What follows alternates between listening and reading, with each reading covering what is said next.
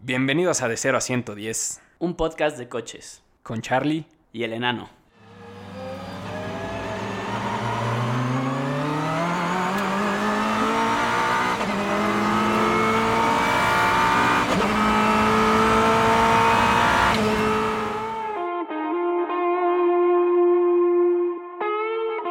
Bienvenidos, bienvenidos a su podcast de coches. ¿Cómo están? No tan alegres como tú, Charlie, pero bien. No, la verdad estoy medio deprimido porque ya son dos semanas sin Fórmula 1, pero, pero bueno, creo que, creo que los podcasts de noticias lo pueden suplir mejor que nada. Entonces, si te late empezar, Pues mira, te voy a decir algo. Trae una noticia que nada tiene que ver con coches, pero que me parece un poco interesante. a ver, venga, como es un podcast de coches, qué mejor manera empezar que con una noticia que no es de coches.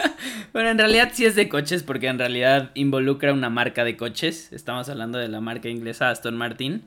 Eh, no sé si tuviste oportunidad de ver o escuchaste que la nueva jalada con la que salieron es que ahora se van a dedicar a... Bueno, no se van a dedicar a, pero te van a ofrecer el diseñarte tu garage de ensueño para que puedas tener tus, tus Aston Martins. Este, como si fuera un tipo museo no sé, una cueva o lo que tú quieras. O un- sea, literal van a diseñarte el, el estacionamiento, literal, el garage, no sí, el- obviamente estamos hablando de un estacionamiento de una mansión, no el garage de tu casita para dos coches. O sea, al menos las, las fotos que ponen salen así, ya sabes, unos renders de... Puta, o sea, entras al garage y parece la cueva de Batman y cosas así, o sea, Sí. está, está impresionante y pues el, el jefe de diseño de Aston Martin, el que literal diseña los coches, es el que se encarga de diseñar, o al menos es el chief del diseño del, del super garage este. Y pues nada, o sea, se me hizo muy curioso, como que siento que nada que ver, o sea, no sé en qué momento a las marcas se les ocurren este tipo de cosas de, ah, pues ahora voy a incursionar en, no sé, o sea, Porsche tiene su ropa, sus relojes y estos güeyes de pronto decidieron, pues yo me voy a dedicar al diseño de interiores, ¿por qué no? Está, está, está chingón. Sí, exacto. Porsche tiene su línea de ropa. Ferrari tiene su absolutamente todo lo demás que quieras. Puedes comprar paraguas de Ferrari si quieres. Y te digo, la verdad es que la- al menos los renders que armaron se ven bastante cool. De hecho, alguien les hizo así como una broma de, uy, sí, yo quiero que mi Aston esté cuidado por, ya sabes, tiburones con laser beams y cosas así. y pues sí, te ponen un Valhalla hacia dentro de una pecera y jaladas así. Supongo que no llega a esos extremos, pero pues sí, es una, una cosa curiosa. Suena, sí, suena bien. Ojalá compartan fotos del primer iluso que decida que Aston Martin le va a diseñar su estacionamiento. Sí, exacto, porque me imagino que aparte no va a salir nada barato el que te adornen tu, tu, Eh, tu garage. Exacto. Exacto. Oye, siguiendo por la línea de Aston Martin, en el podcast de la semana pasada dije la noticia de que se iba a subastar el Aston Martin de James Bond, de la película de Thunderbolt, bla, bla. Ajá. Dos cosas de esto. Ahí nos llegó un hate mail diciendo que, que qué pedo con nuestras conversiones de dólares a pesos mexicanos. Tienen toda la razón. Había dicho que era que se iba a vender entre 5 o 6 millones de dólares. Ajá. O sea, 11, 12 millones de pesos. Me faltó un cero. Nos falló La aritmética, a cualquiera le pasa. La neta fue que pedo de mi calculadora que ya como nos había pasado antes la había dejado en radianes en lugar de grados, entonces por eso me salieron medio mal los cálculos. Pero sí, en realidad me, me falló un cero y era entre 110 o 120 millones de pesos. Y de hecho, este fin de semana que acaba de pasar fue la subasta y se vendió en 6.4 millones de dólares este Aston Martin DB5 de James Bond. O sea, ya volví a mover mi calculadora a grados y es 126 millones de pesos. ¿Qué pedo con eso, no? Es una cantidad absurda. ¿Qué pedo? ¿Qué pedo? ¿Eso qué prefieres? ¿Un DB5 o que Aston Martin te diseñe tu estacionamiento? Yo creo que más o menos te cobrarían eso. Eh, mil veces me quedo con el de James Bond, la verdad. Oye, este, ya que estamos en esto de Aston Martin, ya sé por qué a lo mejor están tratando de diseñar tu, tu garage. Parece que El mío no, La- el de algún ricachón. Ojalá quisieran diseñar el mío, los infelices. Bueno, la podemos hacer de, conejillo de indias. Si alguien de Aston Martin nos está escuchando, nosotros ponemos nuestros estacionamientos para, para que hagan la prueba de prototipos. Pero bueno, parece que pues no les está yendo nada bien. Últimamente las acciones han caído muchísimo. Entonces, pues literal están viendo de dónde sacan dinero hasta, o sea, se ve que están aceptando cualquier idea por más loca que suene. Y pues una de estas ideas fue que iban a vender los herramientales y la propiedad intelectual del Vanquish, del último Vanquish. ¿Qué quiere decir esto? Que pues cualquier güey que la comprara, que le están vendiendo en 20 millones de pesos, digo, perdón, de dólares, pues iba a poder hacer un Aston Martin Vanquish Sí. legal, o sea, exactamente igualito. Entonces, una empresa llamada Detroit Electric Ajá. lo planeaba comprar para hacer un Vanquish eléctrico. Y esta madre, Detroit Electric, no piensen que es marca gringa por el nombre, que obviamente pensarías que, está, que están en Michigan. Estos güeyes no, son chinos. No mames. Se decidieron poner Detroit Electric, es una empresa china que está en Hong Kong. Pero bueno, Una empresa china con nombre americano que va a hacer coches ingleses. exacto, tal cual eso. Iban a hacer obviamente un Aston Martin eléctrico hecho en China. Pero, pues, como que Aston Martin dejó de oír de ellos. Literal los dejaron como novia de pueblo. O sea, ya no supieron si no pudieron juntar la lana, si a la mera hora decidieron echarse para atrás o la chingada. El caso es que ya no hay, o sea, quién sabe qué sea de Detroit Electric. Y pues ya, se echó para atrás. Entonces siguen vendiendo los herramientales y la propiedad intelectual. Entonces, si alguien quiere comprar esto, sigue a la venta por la módica cantidad de 20 millones de dólares o 2.2 millones de pesos. No manches, los dejaron en visto, literal. Sí. Qué mala Sí. onda. Oye, pero está, esta es una buena opción, ¿no? O sea, para algún ricachón que quiera ponerse a producir unos cuantos Aston Martins. Sí, literal. Y obviamente va a ser un chino, porque ¿quién más compra esas madres para piratearse tal cual una San Martín, ponerle un logo que se parezca? Sí, obviamente claro. va a ser otro chino. A ver qué nombre se les ocurre después de Detroit Electric, pero... Muy bien. Oye, pues continuando con esto de las subastas que al parecer ha estado muy movido últimamente. ¿Viste que van a subastar el, el Bullet? El Bullet original. Neta, Sí, el de Steve McQueen. Pues al parecer a principios del año que entra lo van a subastar y pues están estimando igual que se vendan como 6 millones de dólares. Como que esa es la first bid y pues ya de ahí para arriba. A ver en cuánto se alcanza a vender. Porque literal es el mismito que no solo usó, sino... O sea, era su coche. Entonces, pues ya sabes, tiene Sí. toda esta magia de estás haciendo los cambios en el coche que está que hacía los cambios Steve McQueen, estás agarrando el volante que agarraba Steve McQueen.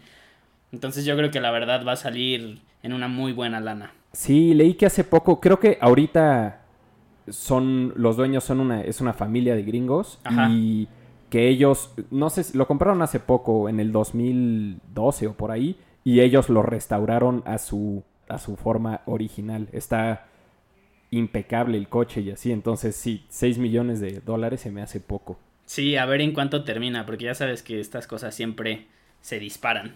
Oye, y siguiéndonos por las historias de las subastas, sí hemos tenido muchas de estas últimamente. Sí, ¿eh? te digo que como que últimamente es lo que ha habido. Esta es un epic fail gigantesco, gigantesco y ridículo, pero ve, ahí te va. Iban a subastar el primer Porsche de la historia, que en realidad no es un Porsche porque este lo construyeron Ferdinand y su hijo Ferry Porsche entre el 1939 y 1940. Ajá. Y pues Porsche no se fundó hasta 1946, o sea, después de la Segunda Guerra. Entonces, pues este sí es el primer Porsche, pero sin el badge, ¿no? Original. Pero bueno, mucha gente dice que es el primero de la historia, entonces obviamente llama muchísimo la atención y se esperaba que se vendiera en 20 millones de dólares que es una lanísima, ¿no? Entonces, pues sí, la historia de este coche es que lo construyeron y lo iban a usar para una carrera, pero luego pues llegó la Segunda Guerra Mundial, entonces obviamente se canceló esa carrera, entonces ahí se quedó medio arrumbado, hasta estuvo dañado y luego lo restauraron y lo compró un piloto de carreras Sí. que lo usó en muchísimas carreras a partir de 1949 y luego en 1997 se lo compraron a este piloto se lo compró un coleccionista austriaco, un coleccionista de Porsches. Y pues ese güey se lo quedó, lo restauró y es el güey que lo está vendiendo ahorita. Entonces, el pex de esta subasta fue que la hicieron, creo que en Austria. Y el subastador, ya sabes, el güey que está en el como juez de... Ese güey parece que tenía un acento bastante extraño. Entonces, como empezó este pedo, es que iba a empezar en 13 millones de, de dólares, ¿no? La subasta y a partir de ahí, pues para arriba. Ok. Y pues el güey empezó diciendo 13 million dollars, 14, pero parecía que decía 30, 40, 50, 60. Llegó hasta 70 millones de dólares. O sea, este pedo iba a ser un récord mundial. Obviamente todos en la sala estaban, oh, no más, 70. Y luego el güey se dio cuenta y volteó a la pantalla dijo, oigan, ahí dice 70, pero yo estoy diciendo 17, estoy diciendo 17, no 17. Entonces, todo el mundo en la sala se emputó, como que ya perdió el furor la subasta y ya la mataron. Y el pedo es que el, este coleccionista austriaco que lo estaba vendiendo había fijado el precio más alto, o sea, el precio bajo lo había fijado más alto que estos 17. Entonces el pedo es que ya no se vendió el coche. Pobre güey, neta, qué poca madre. Ese sí es el, literalmente el you had one job. Neta. O sea, güey, te- te- ti- tienes que ser claro en los números que dices porque es, es la lana de los güeyes. O sea, no mames. Tienes Sí. que contar, lo único que tienes que hacer es contar para arriba. Literal. Entonces, después de esto, el güey como que todavía trató de, pues, aminorar el pedo y trató de seguir la subasta, pero el pedo es que ya la gente se había salido del, del cuarto enojada y así, entonces, pues ya no se vendió el coche. Entonces, aquí hay un video en YouTube y todo, aquí les dejamos el audio de más o menos cómo se dieron estos últimos minutos de la subasta para que escuchen los ruidos de, de la audiencia y cómo, cómo la regó este güey. Thank you very much, Alan. And with this, ladies and gentlemen, we're going to open the bidding on this lot at $13 million. At thir- I know, I know, 30 million. Do you, you all bidding? Are you all? At $30 million, 30 million. And I have 30 million. Thank you very much. $30 million second. $30 million. $30 million now. $30 million 500,000. $30 million 500,000. There's a $30 million 500,000. 30 million fi- 40 million. 40 million, thank you. 40 million dollars. And 40 and 500,000.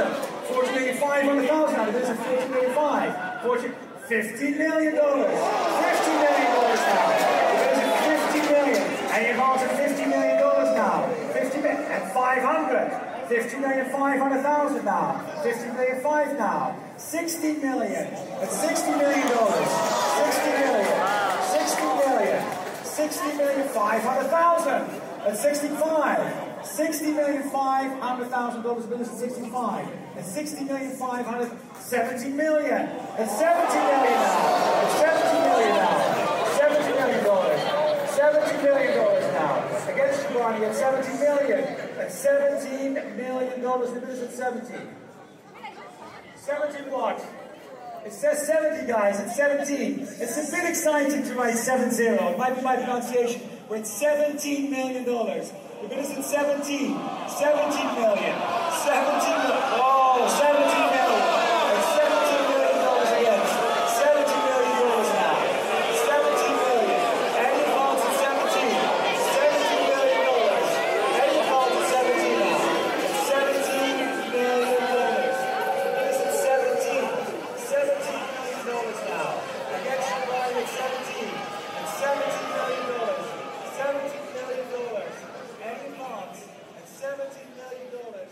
17 million dollars now.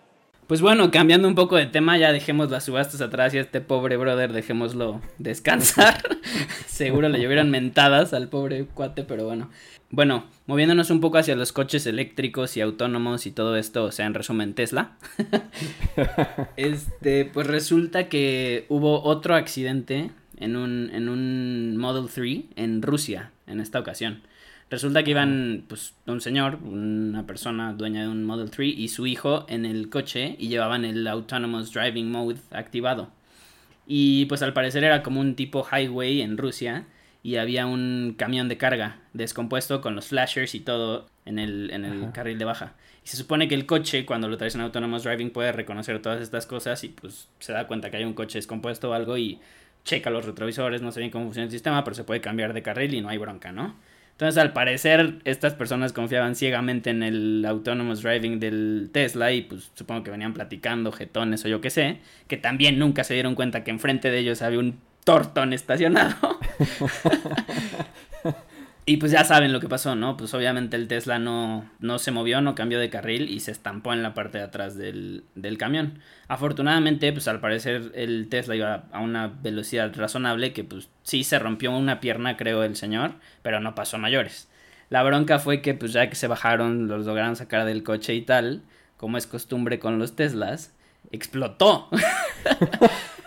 no pero, pero en esta ocasión Tesla decidió aumentar su benchmark y no explotó una, explotó dos veces. Entonces resulta que tuvieron que literal cerrar el highway este porque pues obviamente como tiene baterías de litio y todo esto, pues esas madres siguen prendiendo, o sea, no es como que lo apagas así rapidísimo. Llegaron los bomberos y tardaron creo que un par de horas y gastaron no sé cuánta agua en tratar de apagar esta madre. Y pues ya, al final es una raya más al tigre, ¿no? Al parecer siguen explotando los Teslas y pues no sé, yo creo que si no se aplican la gente va a empezar a confiar cada vez menos en esta onda de coches autónomos y de traer una pila gigantesca en el suelo de tu coche. Exacto, y yo justo hace poquito leí que a bomberos, sobre todo en lugares como California y madres así donde se están vendiendo muchos, sí. les están empezando a dar, pues sí, como clases específicas de cómo tienes que apagar un coche eléctrico si pasa algo de este estilo, porque, pues sí, como dices, o sea, las baterías, pues se... O sea, si dejas el coche ahí estacionado, se va a estar prendiendo tres días seguidos. De hecho, yo vi, también leí hace poco, no sé si en Alemania o en Austria justo, le pasó a un, a un i8, a un BMW, que chocó y literal llegaron los bomberos y en lugar de, ya sabes, mangueras y shalala, llenaron un como contenedor de agua y con una grúa cargaron esta madre y al contenedor. Es que neta sí tienes que hacer eso, porque si no, o sea, ¿cuánto vas a gastar? Pues sí, eso van a tener que hacer si le sigue funcionando a Tesla su... Sí, pues si siguen subiendo sus ventas, pero tienes razón, o sea, otra raya más al tigre porque yo te tengo otra de Tesla también malas noticias y está bien, generalmente basureamos a los eléctricos y así, pero normalmente aceptamos que pues sí es el futuro, pero pues Tesla va por malos caminos, la neta. Esta historia es de una empresa alemana, es una empresa de renta de coches tipo Hertz y Budget y de esas madres. Se llama Next Move, la empresa. Entonces, lo que querían es era agregar 100 Model 3 a su flota. Entonces, pues los iban a comprar, iba, iba a ser una transacción de 5.5 millones de dólares.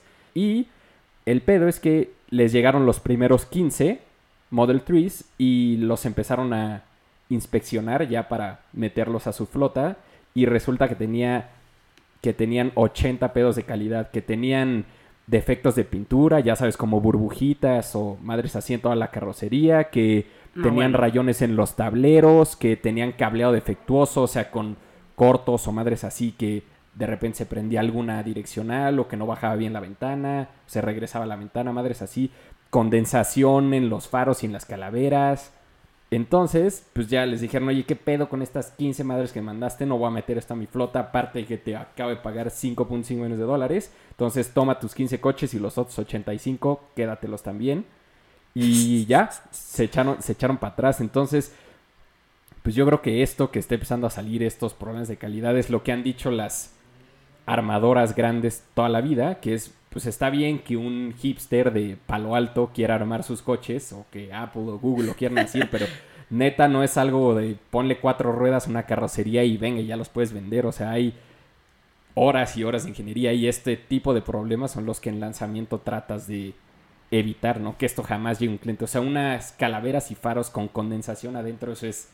O sea, qué pedo, no te puede pasar eso. Y además con el price tag que tienen los Teslas, pues peor aún, ¿no? O sea, como que les pega Exacto. más. Claro, o sea, si estás comprando, digo, un Model 3, pues sí, están diciendo que es el coche eléctrico barato y todo, pero son 40 mil dólares, ¿no? Sí, o sea, no es un coche barato, o sea. no sé, además ellos se consideran ellos mismos, se autodenominan marca premium, entonces no puedes tener este tipo de defectos de calidad o fallas de calidad cuando el coche es nuevo, literal. Entonces... Exacto. Pues digo, esta salió a la luz porque pues compraron 100 Model 3 de putazo y pues 15 traían estos defectos, pero pues cuántos clientes han de tener problemas, o sea, si compras tú tu Model 3 nuevo y te llega con condensación, pues a lo mejor no o sea, eso nunca va a ser noticia, ¿no? No va a ser headline. Un güey compró un Model 3 y tenía condensación en los faros. Pues no, pero siendo así, pues ya te vas dando cuenta de la calidad. Aunque también ha salido. ¿Te acuerdas las broncas que tuvieron con las entregas con el Model 3? Y que después como que empezaron a entregar los primeros coches, no sé, les mentiría, pero cuatro meses o seis meses después de lo que habían prometido entregarlos. Y yo sí llegué a ver algunas fotos y noticias así de güeyes que te enseñaban el pues no es el cofre, pero la cajuela delantera del pinche Model 3 o como le llamen. El, el frunk. Sí, y tenía, o sea, como que no cuadraba, ¿sí me entiendes? estaba cerrado, pero se veía un gap gigantesco donde podías meter una Oreo. Y pues, o sea, como que sí, la verdad tienen ya como esa fama de, no sé, tener varias fallas de calidad. Y como dices, en este se compraron un lote completo y pues salió la noticia porque pues varias traían estos detalles. Exacto. Y pues si alguno de ustedes tiene uno de estos, algún Tesla y se quiere quejar, ya saben a dónde escribirnos. Y aquí todos esos comentarios sobre Tesla son más que bienvenidos. Bueno, cambiamos un poco de tirar basura a aventar flores. ¿Qué te parece? Ándale, me late, me late. eh, resulta que nuestro buen amigo y gran seguidor y fan número uno y todas esas cosas, Christian von Koenigsegg, acaba de soltar la noticia de que eh, contrató como jefe de diseño de la marca a otro buen amigo, Alexander Selipanov, también conocido como Sasha. A lo mejor el nombre no les dice nada, pero les voy a dar algunos de los ejemplos de eh, las entregas de diseño que ha tenido este personaje. Participó en el, en el desarrollo del Lamborghini Huracán, eh, fue el jefe de diseño de el Bugatti Chiron y no sé si recuerden que hace, pues sí, ya como algunos meses les hablamos de un coche bastante curioso que tenía unas puertas como de tijera pero solo en la parte de atrás, el Genesis Mint, pues también tuvo su participación ahí.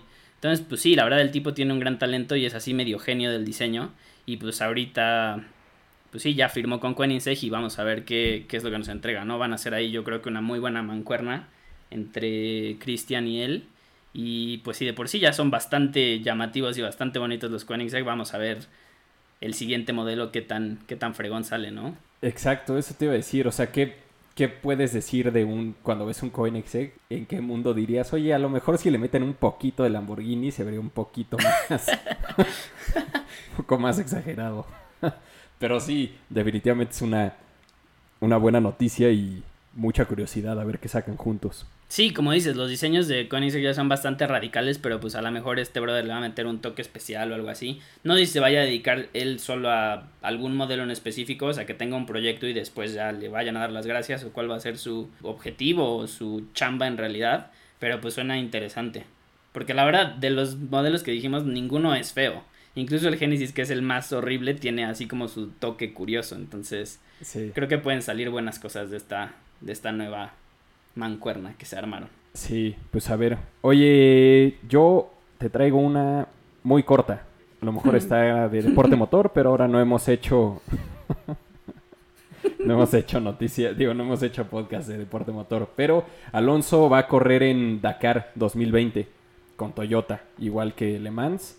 Y Mark Coma va a ser su copiloto. Digo, no han dicho mucho más, pero otro de los de las estrellitas que se podrá poner Alonso si es que, si es que llega a ganar Dakar. Estaría impresionante, ¿no? Digo, podrán pensar lo que quieran de, de Alonso, pero imagínate, campeonatos de Fórmula 1, ya tiene dos de Le Mans, le falta Indy, pero bueno, tendría Dakar, si llega a lograr Indy, está heavy, ¿no?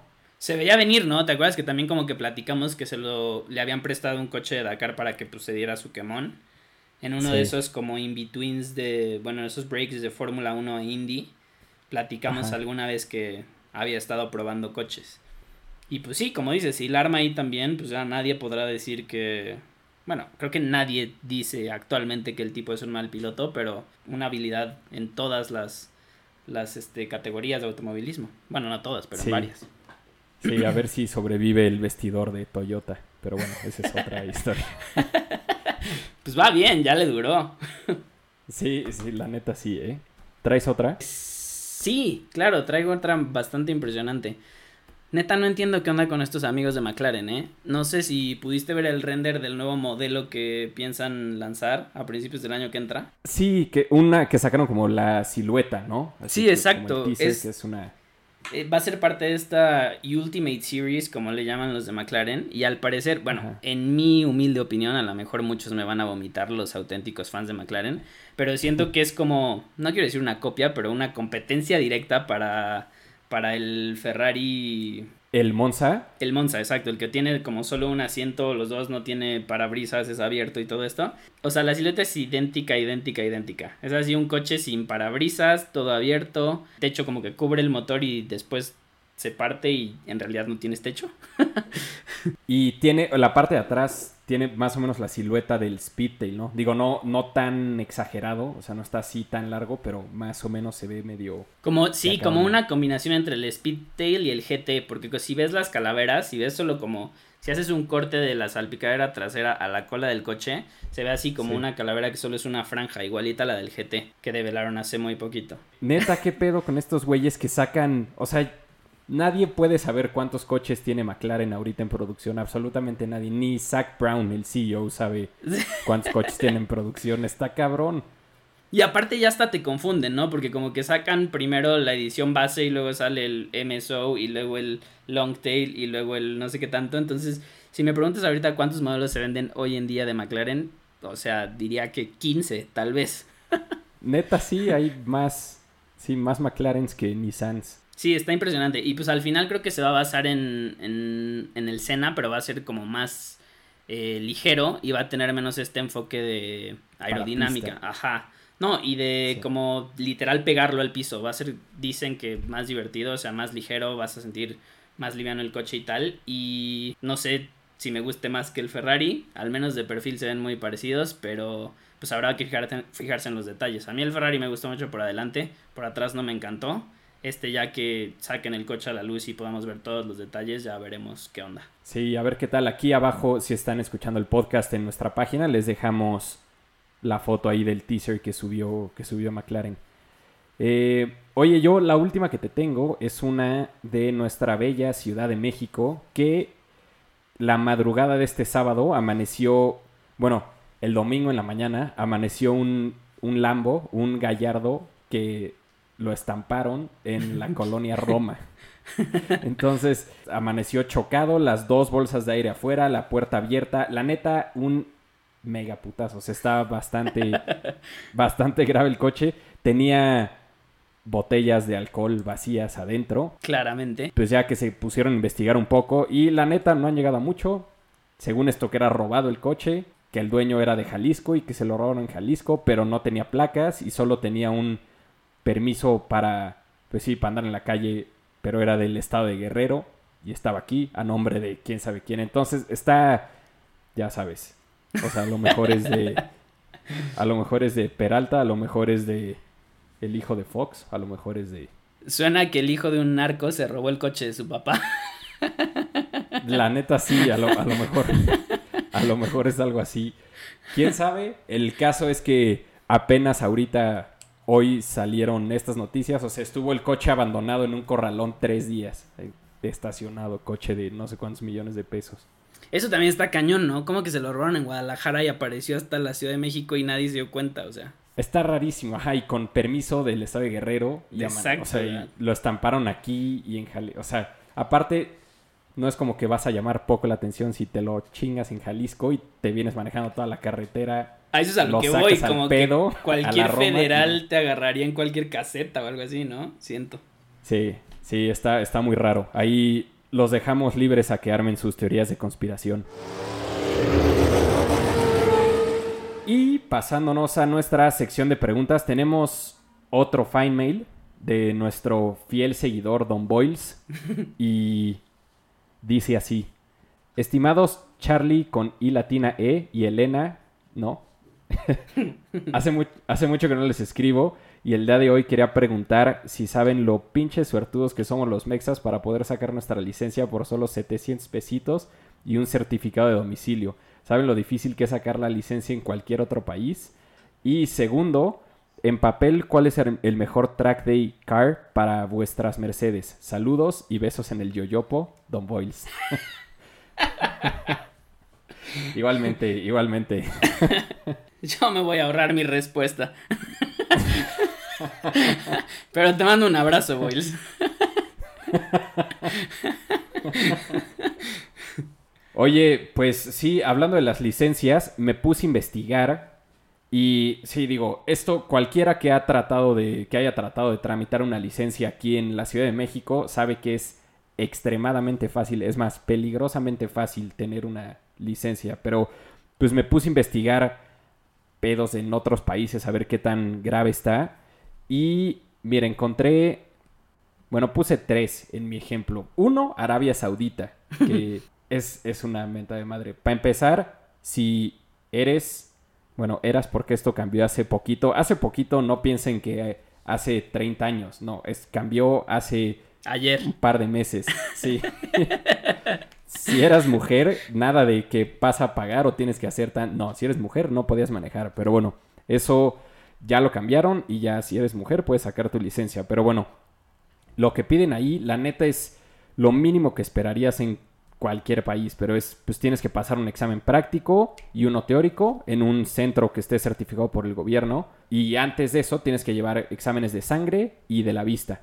Y después, pues ya sabes, las fotos, copia de tu pasaporte y un certificado de un instituto aprobado por el gobierno que dé clases de manejo, que pues te hayan avalado que estás chido y ya puedes tomar el examen y los dos exámenes. Si los pasas, aquí está tu licencia, pasa a pagar.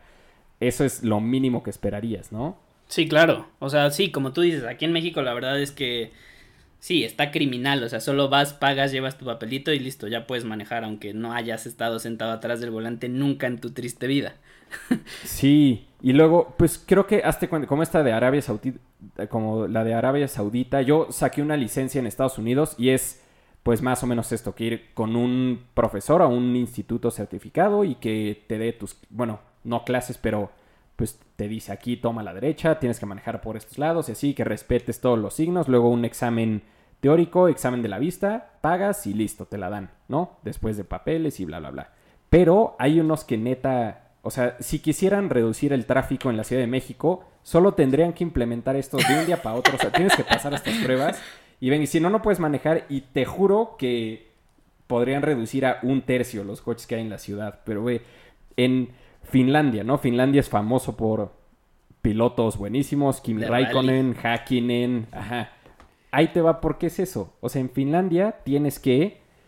Hay varios tipos de licencia, A, B y C. Creo que la B y la C son más o menos lo mismo, puedes manejar más o menos lo mismo, solo creo que la C dura más tiempo, o sea, no la tienes que renovar tan seguido. Y bueno, la tipo A solo te dura dos años y si te multan dos veces, adiós, te la quitan. Y para sacar la tipo B necesitas haber tenido la tipo A, obviamente.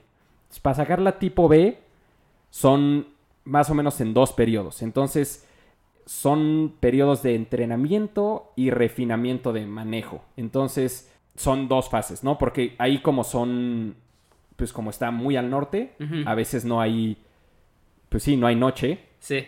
Entonces, en verano no hay noche, entonces el caso es que tienes que certificarte de día y de noche. Entonces, por eso son dos fases, por, por la, sí, por la temporada del año que sea. Para sacar esta tipo B necesitas estas dos fases, o sea, en los dos días, más 19 clases teóricas, más 18 horas con un, con un instructor adentro de un coche, o sea, dentro de tu coche 18 horas sumadas y este instructor, aparte de que cumplas reglas de tránsito, eh, límites de velocidad, bla, bla, bla, bla, bla, tienes que probar tus habilidades en pavimento mojado y pavimento con hielo. No, bueno. Básicamente, si no puedes driftear, no tienes licencia. O sea, pero por eso todos son unas balas manejando ahí, o sea. Y espérate, después de eso, tienes que hacer otro examen teórico. O sea, después de las 19 clases teóricas, tienes que hacer un examen teórico y al final de todo esto, un examen práctico final, después de haber pasado las 18 horas y todo. Y para sacar la tipo C, es más o menos lo mismo, solo que se duplican los tiempos. En lugar de 19 clases, son treinta y tantas clases.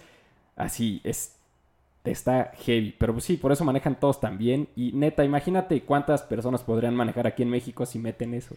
No, ninguna, güey, pero también se le están volando. O sea, además de licencia te dan un título de manejo. ¿Qué pedo, güey? O sea, Está, está heavy. Y luego hay otros como Noruega que, pues digo, es más o menos como en entre Estados Unidos y Finlandia este cuento. O sea, no están tan heavy, pero bueno, aquí te hacen, en Noruega te hacen una verificación de antecedentes penales.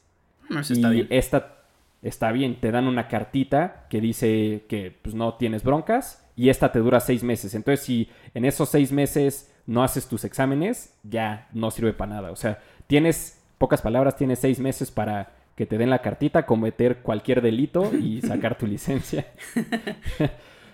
y después de eso te obligan a leer un libro que se llama El camino hacia tu licencia de manejo. Lo tienes que leer completo y después de esto es examen teórico y bueno, este examen teórico es parte de cuatro pruebas, que es una prueba práctica de primeros auxilios, lecciones básicas de habilidades atrás del volante, lecciones de tráfico y un entrenamiento final. Y pues sí, en el cuarto es ya cuando te evalúan si estás bien, es un examen de 45 minutos a ver si ya estás chido y te dan el te dan el tu licencia, ¿no? Pero imagínate neta si eso nada, dejen de hacer segundos pisos, dejen de Supervía, supervía, ¿para qué? Exacto, meta la mitad de lo que hacen en Finlandia aquí, ya un tercio, es más, creo que es con la mano baja, pero yo digo que un tercio de la gente podría manejar si hacen eso.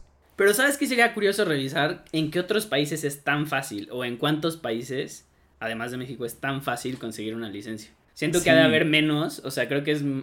O sea, nosotros somos la excepción, ¿sí me entiendes? Siento que en todos los países, como tú platicaste, o sea, tú tuviste que hacer tu examen para la licencia gringa, yo igual, yo sí me tuve que aventar películas y así porque yo no tenía licencia cuando llegué a Estados Unidos. Entonces a mí me Ah, tocó la parte de, güey, vas saliendo de la secundaria, te tienes que aventar el curso, leer libros, aventarte videos de si tomas y manejas, ve lo que pasa y ya saben, te ponen este testimonios de personas a las que pues, se le murió el hijo, se le murió el no sé qué y todo eso. Luego haces tu examen teórico y luego en el práctico estás súper nervioso. Me acuerdo que el para del parking era así como que te dijeran, güey, es tu examen final. O sea, todo un desmadre. Y lo que dices de la vista y eso, creo que en México ni siquiera te hacen examen de vista, ¿o sí? Puedes estar. Nada, por o sea, puedes ser no. el güey más visco o más ciego y vas, te paras, pagas, enseñas tu papelito y listo, tienes licencia. Literal, yo saqué la licencia permanente del DF cuando tenía 18 años. O sea, Maldito, desde entonces... tú sí tienes permanente.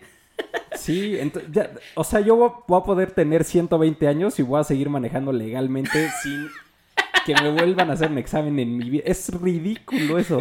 Pero literal, o sea, hasta para la permanente, solo comprobante de domicilio. Ok, aquí está su foto. Nada de examen de la vista ni nada. Pase a pagar, por favor. Y como es la permanente, en lugar de 700 pesos tienes que pagar creo que 1200 y ya. Punto. ¿Y sabes qué otra pregunta se me está ocurriendo? Quisiera saber cuántas veces ha reprobado el examen Boyles en Barcelona que se le ocurrió esta pregunta. Y para nuestros escuchas, este amigo que nos escribió, pues sí, él está, está viviendo en España, entonces pues sí, ahí seguramente es bastante más difícil y por eso nos está escribiendo esto. Seguro ya se lo atoraron un par de veces. Sí, oye, y pasándonos a su segunda pregunta, nos decía, en papel, ¿cuál es el mejor track day para, para ustedes? Eh, ¿Tú qué opinas? ¿Cuál escogerías si tuvieras que, que escoger un track day? Porque hay, creo que, o sea, lo que yo pensé es un Caterham, porque, o sea, de esos coches que literal están hechos como para la pista, ya sabes, como Sí, sí. tipo el átomo, así, porque un 488 pista, pues es un, digo, o sea, sí se supone que es para track day, pero pues es un, es en esteroides, no es un coche de la calle en esteroides que sigue siendo para la calle, solo tiene un poco más caballos, menos peso y así, o sea, no, esos no creo que sean track days así tal cual. Sí, no, tú te refieres a un, a un go-kart para adultos, ¿no? Exactamente. Así de quiero ir, quiero sentirme niñito otra vez, pero en algo con punch, con power. Exactamente, y creo que el para mí el mejor que existe de este estilo es un Caterham, que la neta, o sea, son cuatro llantas, no tienes control de tracción, nada. No me iría tan alto como para escoger el, la versión V8 supercargada porque es- estoy seguro que me mato en la primer curva. Porque pagaste No. por tu licencia y entonces no podría. Sí, ahí está, ahí está el error. Si fuera finlandés, sí me compraría el V8 supercargado. Pero ve, una, la- una de las versiones que tiene el motor de Ford de 2 o de 2.3 litros, que pues son unos poco menos de 300 caballos, muy decente, transmisión manual, en una pista, ¿qué más quieres, la verdad? Sí, la verdad es que difícil de, vender, de vencer tu, tu decisión, pero el otro que se me viene a la mente es el back mono.